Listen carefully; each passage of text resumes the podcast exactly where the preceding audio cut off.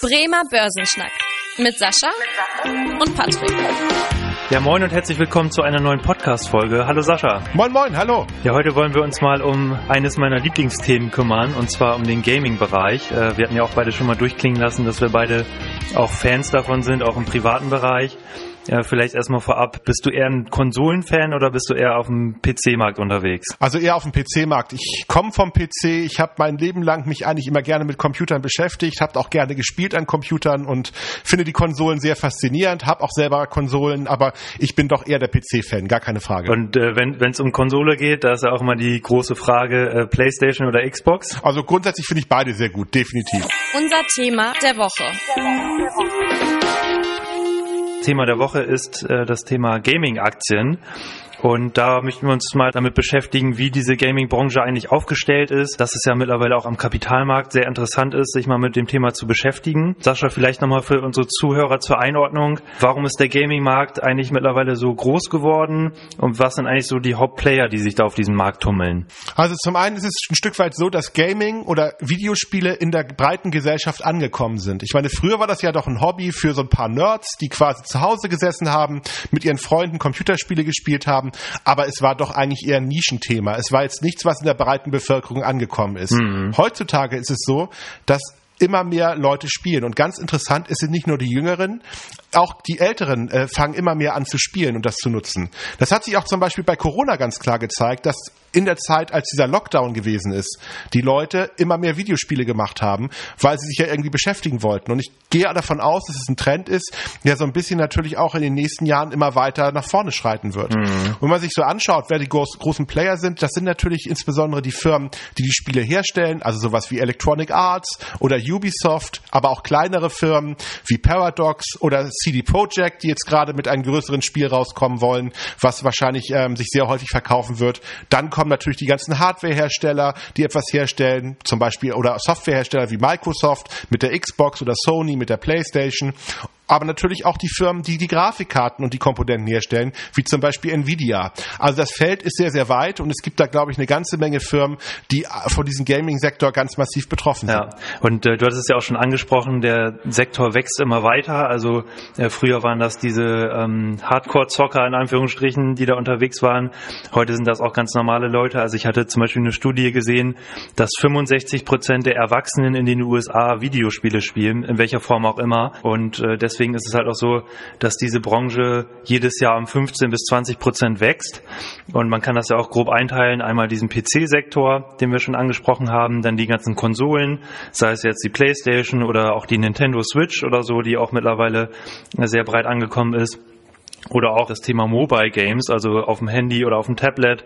Und äh, das ist sogar der Markt, der am stärksten wächst. Also Mobile Games sind beispielsweise in den letzten Jahren um 22 Prozent pro Jahr gestiegen, während der gesamte Markt in Anführungsstrichen nur um 15 Prozent gestiegen ist, äh, was aber natürlich auch eine äh, hohe Rate ist. Und hast es auch angesprochen, für die Unternehmen auch mittlerweile interessant, weil halt nicht nur der Jugendliche, der wenig Geld zur Verfügung hat, spielt, sondern halt auch wirklich finanzstarke Leute, sage ich mal, 30, 40 Jahre alt, die halt spielen und da auch entsprechend für Geld ausgeben können.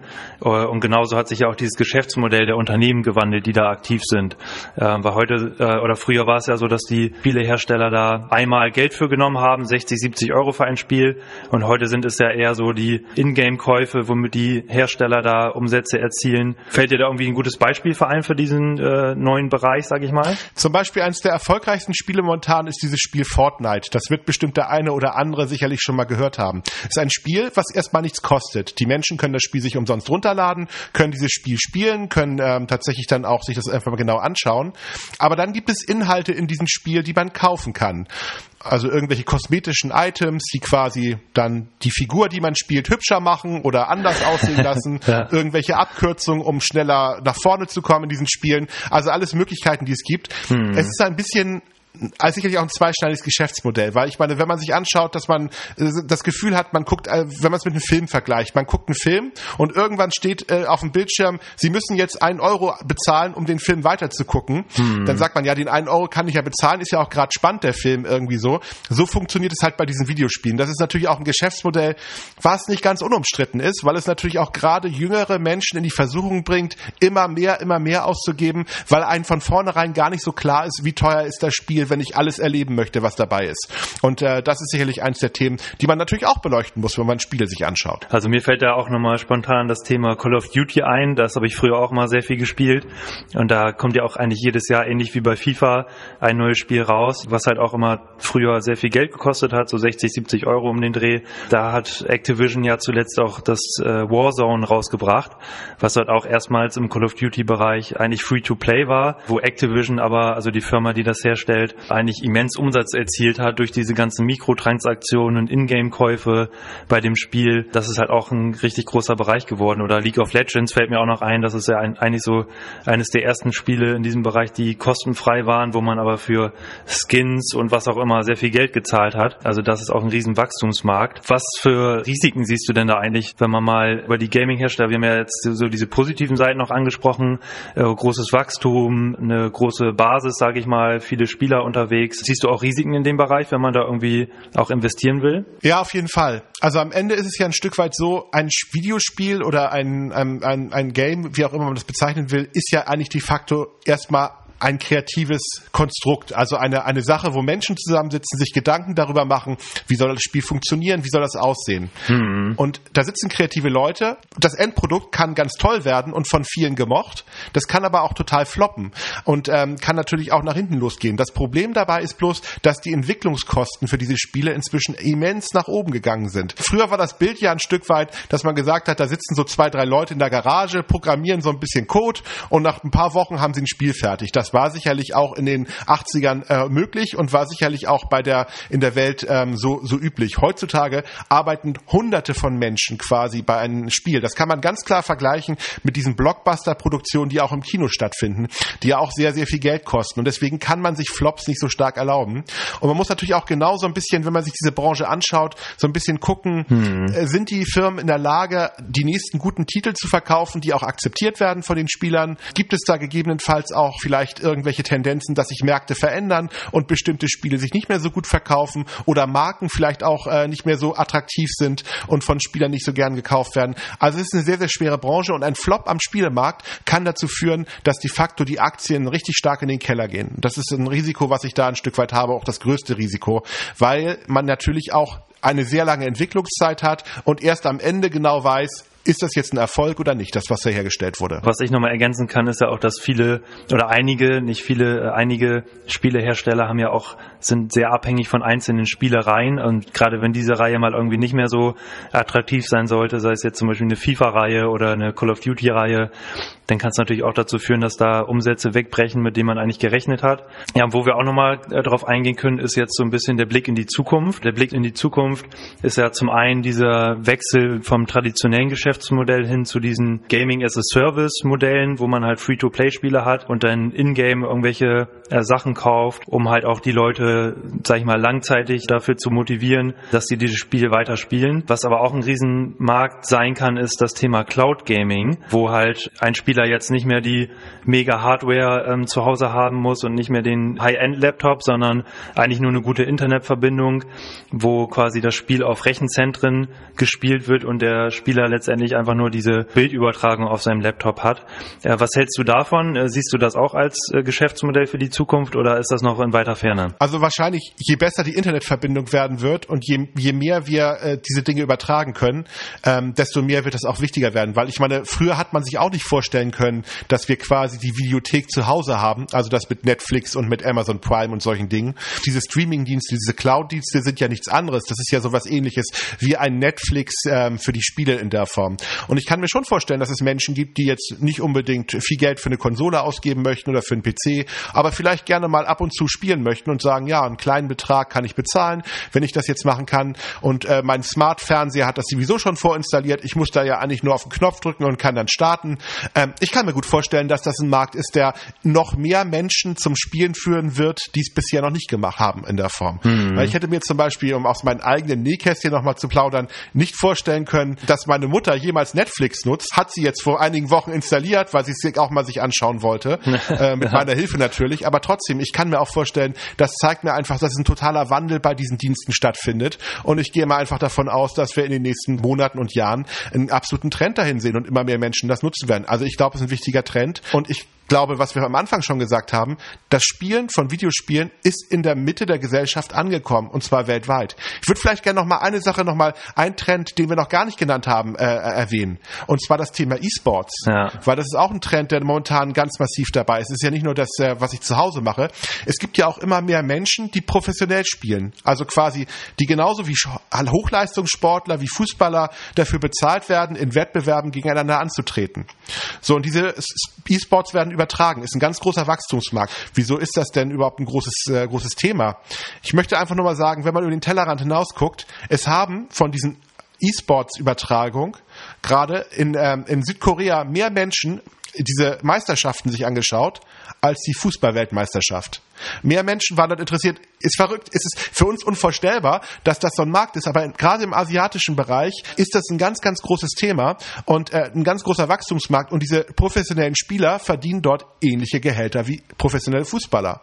Und ich meine, sogar wir in Bremen können ja sagen, dass wir da eine sehr, sehr erfolgreiche E-Sports-Mannschaft haben. Gerade für den FIFA-Bereich. Vielleicht magst du da gleich noch was zu sagen, Patrick, weil du kennst dich ja, sehr gut mit aus. Aber da brauchen wir uns in Bremen ja auch nicht zu verstecken insgesamt, was unser E-Sport-Bereich betrifft dann insgesamt. Ne? Finde ich auch total spannend, den Bereich, den du angesprochen hast, was ich noch nochmal ergänzen will, weil du hast ja auch nochmal Netflix angesprochen.